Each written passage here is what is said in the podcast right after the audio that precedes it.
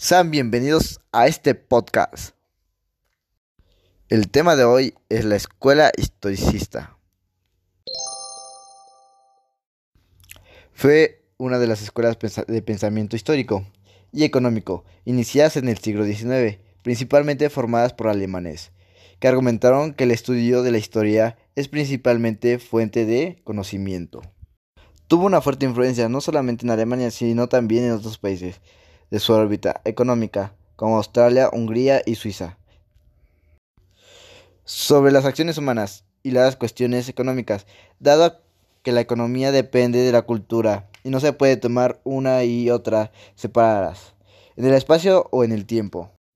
Así la escuela alemana rechazó la idea de que las leyes o teoremas económicos podían ser tomados como universalmente válidos extendiéndose también con Reino Unido y Estados Unidos. La economía para esta escuela es una ciencia dedicada a analizar rigurosos de la realidad y no de la educación y teoremas. De acuerdo con la lógica, ellos veían el desarrollo de conocimientos económicos y resultados de estudios empíricos e históricos, rigurosos en lugares de basares sobre el desarrollo intelectual o teóricos, autorreferenciales.